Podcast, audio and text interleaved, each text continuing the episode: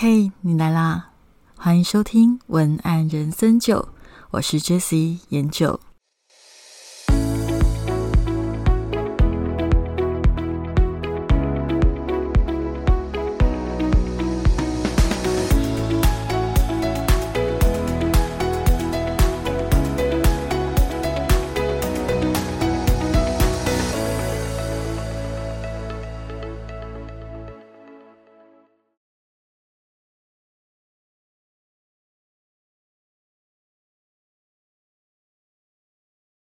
Hello，我是研究。今天这一集要聊的是关于作品集里面的作品该如何去发想跟撰写。那在这之前呢，我想要先跟大家聊聊关于一个时事议题，也就是台湾版的 Me Too。因为这个部分呢，我在想，如果留到下个礼拜再讲的话，有可能过了有效期限，所以我在想这一集呢，我会在前半段的部分稍微聊一下这个实施议题，但是不会太长。那后面因为关于作品集的撰写的部分。也算是到了比较尾声的部分，所以后面我再把它补进去，再加一点点 Q&A，应该就够了。好，那就是今天这整集的安排是这样。所以，如果你今天是对于台湾版的 Me Too，也就是性骚事件有兴趣的话，你可以听前半段的部分。那如果你是一个新手接案人，你想要了解作品集该如何去撰写，那这个部分的话，你就可以全部一起听，或者是直接挑后面的部分。OK，那我先聊一下为什么我想要谈一下这个台湾版的 Me Too 事件，是因为我发现在网络上面有很。明显的两方面的论战，我相信如果你有在关注社群的话，你会发现这几天在社群上面纷纷的讨论不要检讨受害人。那还有另外一个论点就是，他们认为受害人为什么不拒绝，为什么没有去做任何反对那个加害人的动作？那这两方面的论战，通常不该检讨受害人的讲法是主要的风向。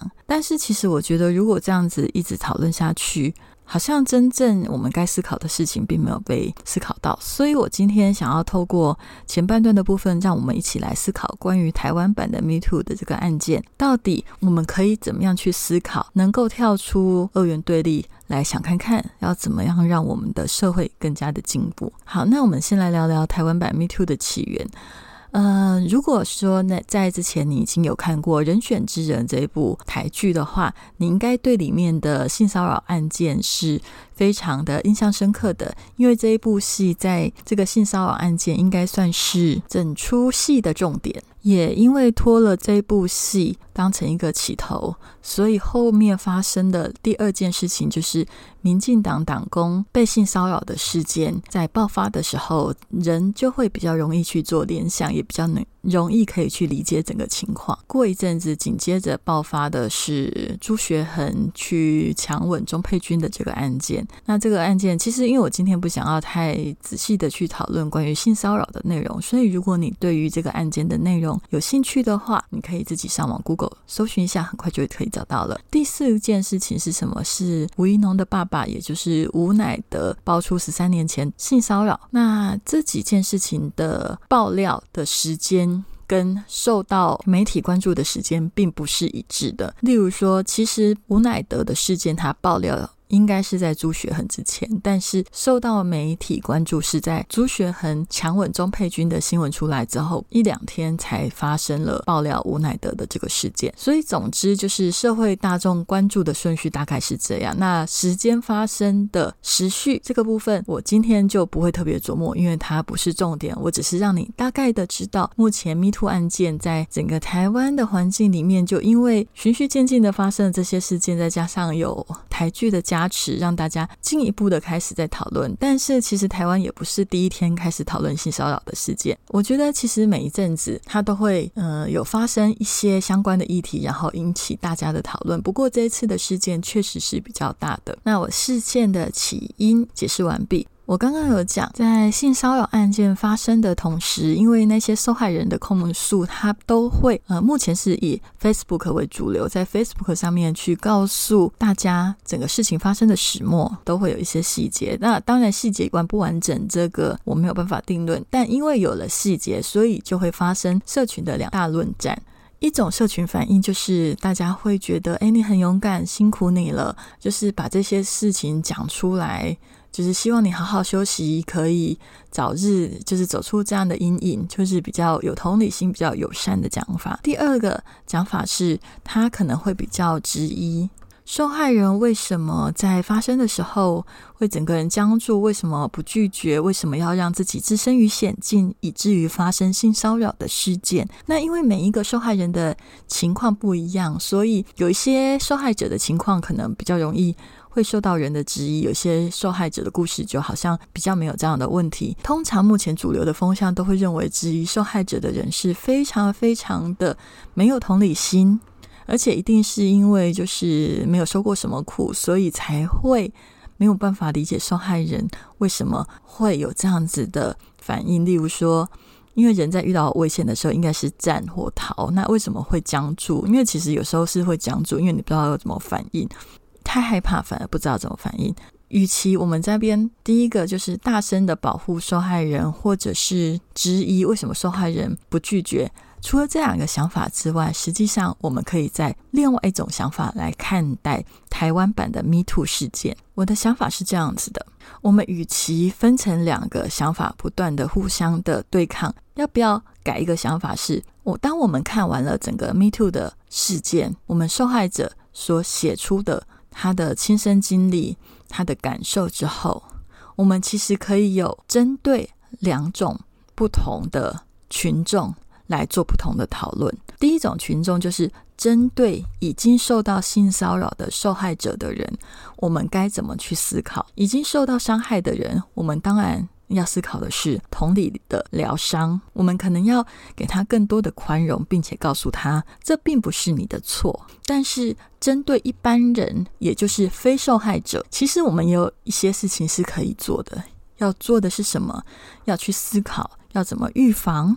我们要去从法律上面，是不是罚重一点？是不是大家就会比较没有咸猪手的问题？是不是我们在两性平权的教育里面，要如何去练习拒绝，练习如何保护自己？因为我觉得，实际上，如果你仔细去看质疑受害者的为什么不拒绝的论。点里面，他们急于抒发的，我不是说全部哦，有一些，因为有一些人是真的比较没有同理心，让人家看了很心痛。但是有另外一些人，其实他并不是那么真的想要去质疑受害者，而是他想要表达的是说，我们并没有去让我们的下一代或者我们的这个环境的女性知道要如何去拒绝，或者是为什么我们的社会里面没有办法营造出一种共识，就是如果。我们不愿意，我们拒绝，是不应该受到惩罚，不应该觉得尴尬。有一些人是想要讨论这件事情，但是因为没有足够的环境，以及可能自己在表达上没有表达的足够清晰，以至于就会被扣上他在检讨受害人的帽子，以至于这件事情就。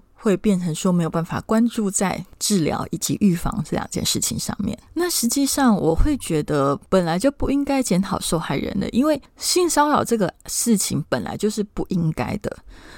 无论对方多么的让你有想要怎么做的欲望，你也不应该这么做。但是你要知道，因为这个社会是很复杂的，所以如果你不想要让这样的事情再度发生，我们不能够只靠谴责。加害人这样子的动作，为什么我用这样子来比喻好了？有一天你心爱的脚踏车被偷了，脚踏车被偷这件事情本身就是小偷的不对，因为就算你的脚踏车没有锁，也不应该就因为你没有锁而被偷走。所以偷你的脚踏车的人，他的行为是错误的。但是这个社会的现实面是，如果你下次还是继续不锁车。还是有可能脚踏车是会被偷的。那我相信，如果是受害者，他一定是有他的惊吓以及他的创伤，所以他们在疗愈的过程里，他有可能就会有他自己的防卫机制。但是我想要聊的是，那如果针对不是受害者，而是一般非受害者的角度，我们其实还是必须要去。教育他们，并且创造一个环境，让他们足以保护自己的环境。毕竟在社会感上尊重平等之前啊，一定还是要有保护的机制。检讨受害者的言论里面有一些，其实也许他想要检讨的，并不是受害者，而是整个社会。那这个是我目前对于台湾版 Me Too 的想法。好，那我花十分钟把这个想法跟你分享。如果你有什么样的想法想要跟我讨论，也欢迎你写信给我或者是留言。好，接着我们继续聊上周还没有讲完的作品集的部分喽。然后前情提要一下，就是我们上周有告诉大家，如果你现在是一个新手文案，或者是你打算要斜杠文案这个工作，我现在有作品集诊断的服务。那详细的作品集诊断的服务，你可以到我的官网文案向你上面去看。相信这个作品集诊断的服务会帮助你在制作作品集的时候心里更踏实，而不会那么的空虚哦。好，那我们先前情提要好了。我们上周讲了些什么？我上周跟你讲的是从观念开始，你想哦，业主他到底在想什么？他到底想要什么样的人才？简单的来讲，业主想要的人才就是好配合的人才。废话，当然就是好配合。但是好配合的定义有哪一些呢？好配合的定义有三个。第一个会通灵，你要知道他在想什么。你要怎么样让知道他在想什么？很简单，去做功课，去看这个品牌它之前有什么样的作品。去抓一下那些资料出来看，你大概就会对它的美感的 range 略知一二。如果它是一个完全新的品牌，它之前完全没有作品，OK，那请你对于这个业主的喜好下手。也许你可以多拿几个作品集，作品你不一定是你做的，网络上面看到的几个风格不一样的作品去锁定，他通常会倾向选择喜欢哪一些风格，你就会越来越知道他对于美感的接受度到底在哪一个。论据里面，然后我在上个礼拜也有提醒你，不要挑战业主的美感。通常你现在是新手，有八十七趴他不会理你，所以你要当一个坚强的螺丝钉，帮助他完成他想要的作品样子，这样子就可以了。第二个好配合的定义是要写得快，写得快是相对的意思，也就是说，嗯，如果说你写的其实不慢，但是你就只告诉他。嗯，我可能这个东西要写十天，然后十天里面他不知道会发生任何事，那他就会觉得你写的很慢。所以你要让他知道这十天内会发生什么事情，你是不是会随时找他沟通，或者甚至要看案子的类型。有一些案子你可能可以在某个时间点跟他报告我现在做到哪里，这样子都会让他对你的作业感到安心，就不会觉得你没有在做事。第三个。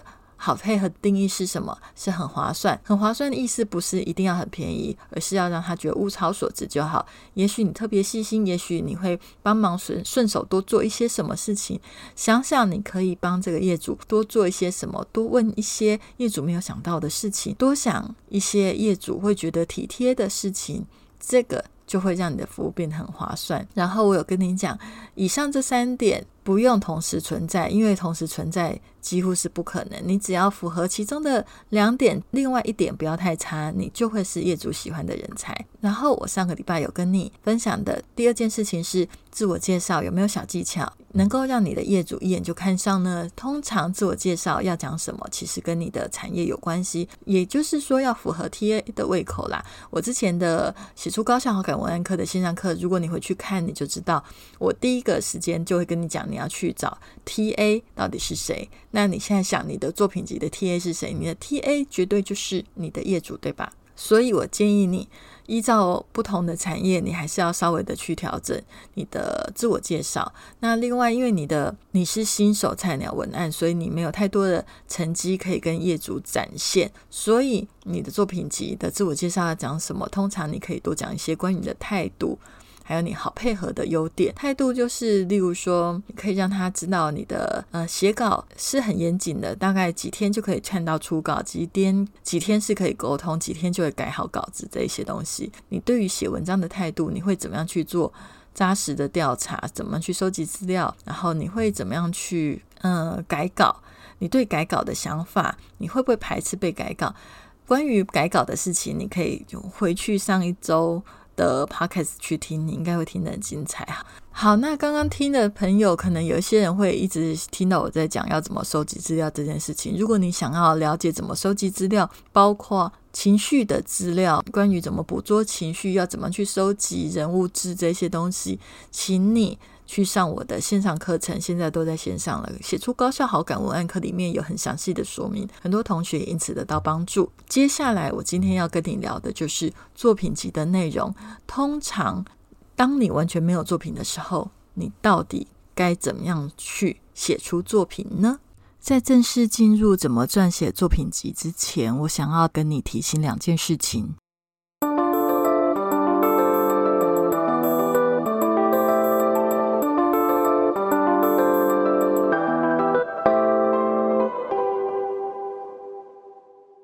你在接案的时候，你要怎么样去介绍自己？以外，你要怎么保护自己？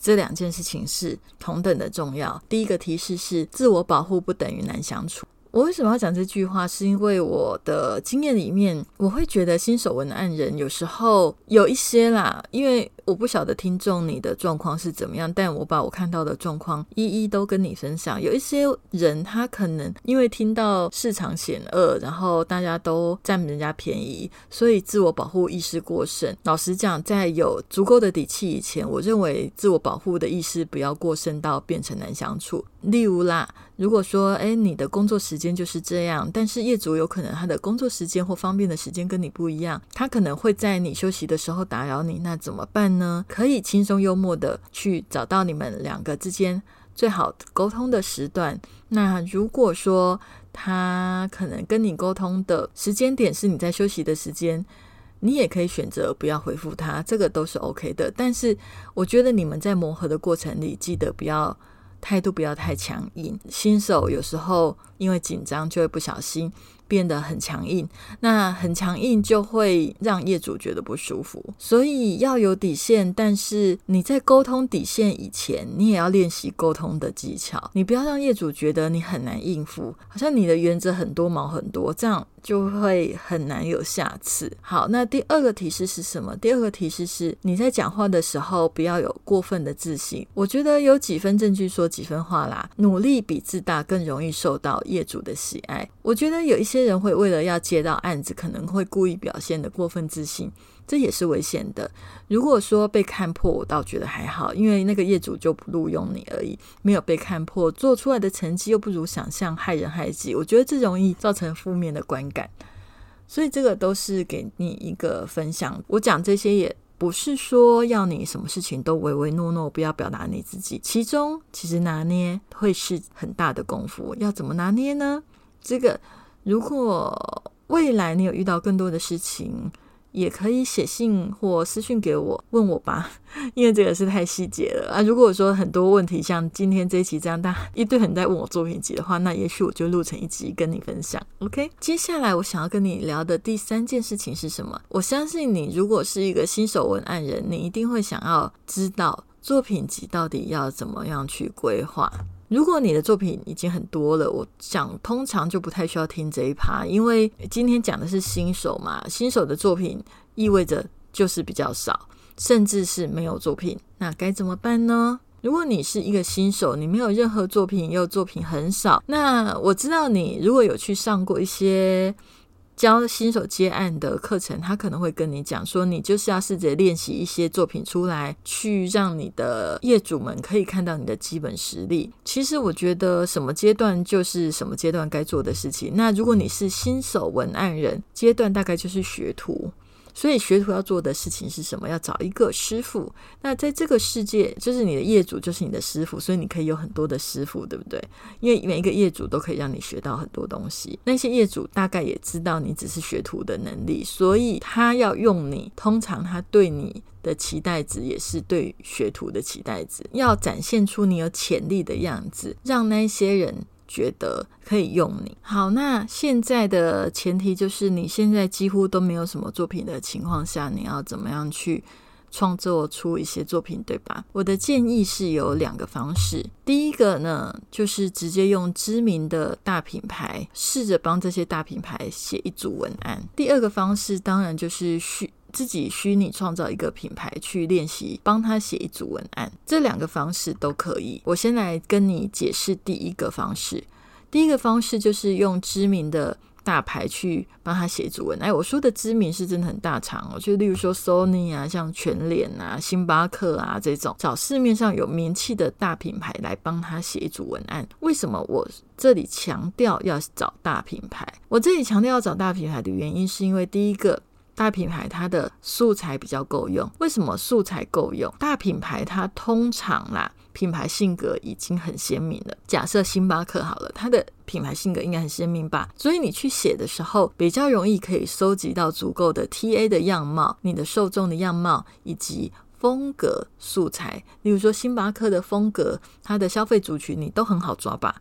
这样子在写的时候，你的心里才不会很空虚。然后第二个原因呢，就是有一个致敬的意味啦。因为大品牌通常合作的文案都很多位，然后时间也很长了，所以大你一个新人挑大品牌去写，比较不会有踢馆的感觉。因为你如果随便找一个市面上也许不是那么有名的文案，然后你去去改写。然后还假设好了，例如说某某品牌，你在上面就是说，哎，我觉得这个品牌我帮他改写成另外一种文案，我觉得这样子也会更好。这样子其实会有点踢馆的意味。如果说那个品牌的文案人看到你，呃，写了另外一组，然后在作品上面说你觉得这样子写更好的话，就会对对方有一点威胁感。我觉得会有一点点不礼貌啦。然后再来是因为大品牌的文案通常也已经很大牌了嘛，例如说像卢建章啊，像李新平啊，然后像这些大牌的文案，你去练写就基本上只是致敬的意味，因为你出生之毒，那些老虎不会跟你计较。我觉得一出场，除了要看起来有能力，也是要人和啦，所以找大品牌。的案例来试着练写，这会比较安全一点点。所以假设啦，嗯，我今天可能锁定星巴克这个咖啡品牌，那我也许可以帮星巴克开发一个新的族群。然后你觉得，诶，如果是这个族群是星巴克目前可能比较少的，或者是我帮星巴克企划一个野餐提案，然后帮他设定一个野餐提案的文案。类似这样子，我觉得都是一个还不错的方向。可是当然啦，因为你只是练写，所以就是要记得标明清楚，你是练写，不是真的跟星巴克合作。刚刚讲，如果你的作品集里面完全没有作品，要怎么办？第二个是用虚拟的品牌去练写。那刚刚讲星巴克是一个实际拥有的咖啡品牌，那好好，那我现在来虚拟一个品牌，叫做星星咖啡。就算我今天虚拟品牌叫做星星咖啡，如果你就只是想说好，我现在有一个叫做星星咖啡的品牌，我要来帮他写一组销售文案，我告诉你，你绝对不会写。为什么？因为你的这个星星咖啡完全没有品牌设定，你的 TA 是谁，你的风格是什么，完全没有，写起来超级空虚。要怎么样解决这个问题？你去找一个假设好了。这个星星咖啡，你可以设定它的 TA 跟星巴克，然后它的风格也跟星巴克，然后它的产品也跟星巴克都是一样的。你的内心是设定一个实际存在拥有的品牌的资讯在你的心里，然后当成内在设定的对象去写，不要凭空去写，因为你如果凭空去写。你真的会写不出任何东西，所以我这里要接下来要跟你聊的是，为什么一个初学者在写文案的时候才会产生空虚感？为什么初学者在写文案的时候会产生空虚感？是因为你知道，我们这些文案人写出来的那些文案，通常是经过很多的采访、做功课、收集资料、跟品牌主讨论。这些程序有经过这些程序，花了也许十天、二十天，甚至三十天，甚至三个月的时间，才写出了这些你台面上看到的这一点东西。所以，你如果没有经历过那一些，你想要直接模仿去写品牌，当然写不出来，当然觉得很虚。所以，我会要你去找市面上资讯曝光够多的品牌，是因为那些至少是你可以掌握比较多，而且你能够比较。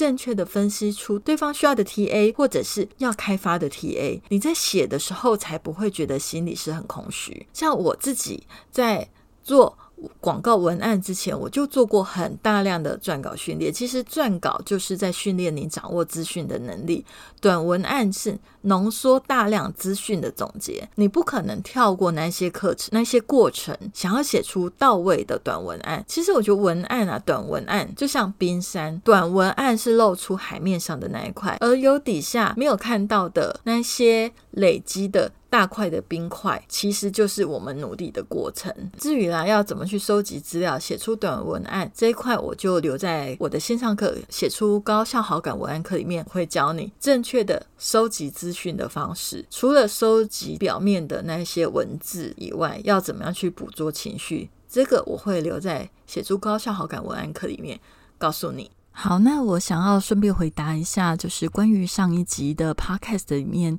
有听众朋友有询问我说，因为在作品集的部分呢，他知道针对不同的业主属性，可能要提供不同的内容，但是毕竟菜鸟的功力实在是有限，有没有可能可以用自己的优势去做他的作品集？这样子会比去揣摩他的业主的想法还要更容易。嗯，那我要讲的是，我先告诉你业主他的想法跟观点。就是假设好了，如果你今天是要去写三 C 的产品，但是你过去的作品全部都是关于化妆品的作品，那有可能业主他对于你的想要录取你的意愿会更低一点。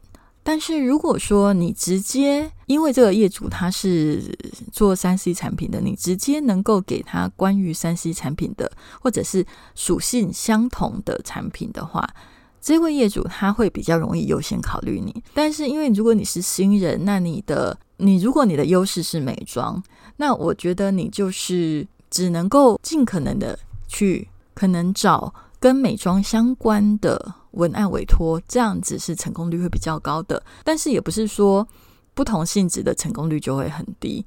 我只能说这个是相对比较值的部分，所以我才会说，其实你的作品就是尽量的准备，尽量的多写，因为毕竟业主他想要看到的作品最好最好都是跟他的属性是相似的，他会比较容易理解。也容易优先采纳。呃，就像说，呃，我可能有写医美跟写皮肤科诊所的文案相关经验，所以我后来再去接触保健食品的业主的时候，他们就会特别的容易认为我是适合的文案手，因为我对于那个业界的理解，他们会觉得是比较能够快速接洽的。但是如果我可能是假设是在卖。食品的，呃，即食包的那种，就是团购零食的。那突然要去写关于保健食品，他们可能就会有一点疑虑，说：“诶，那你因为那个零食跟保健食品不一样，那你有办法理解我的需求吗？你知道这个意思吗？”所以，我为什么会说？尽可能的去针对业主的属性去做提去做作品内容的提供，是因为人在思考事情上面，其实通常就是比较直观的，所以你尽可能的去靠近他的属性，那个就是比较靠近他会选择你的机会。那如果你现在真的没有办法，你只能够做你自己的话，那我觉得你反而应该自自己去挑业主，你去挑跟你属性比较相近的业主，那成功的机会会比较高。当然，如果说诶有一些机会你可能很喜欢，可是你没有相关的经验，也是可以去挑战看看。或者是你没有相关的经验，那你是不是就像我今天在节目里面告诉你，写一些作品出来，让业主觉得他能够信任你有这样子的功力，这个也是一个办法哦。OK，当你今天听完 Podcast 之后，我觉得你可能会有一个问题，就是我练习这些文案放在我的作品集里面，但是到底对不对，到底专不专业，我好像有点求助无门。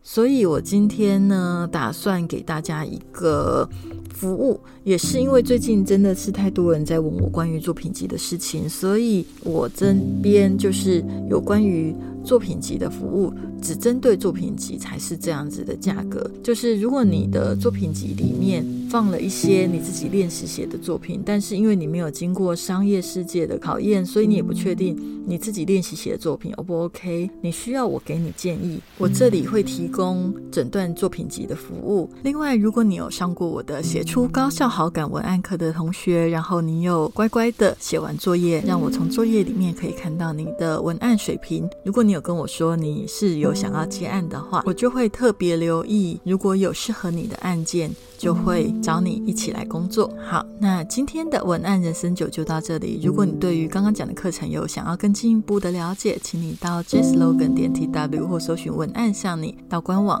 就会有相关的讯息。如果你想要收看今天的 Podcast 的文字档，也欢迎你到文案向你的官网，也欢迎你追踪文案像你的 FB 或 IG。如果你喜欢这集的节目，请给我五颗星星的评价及留言。文案人生就，我们下周见，拜拜。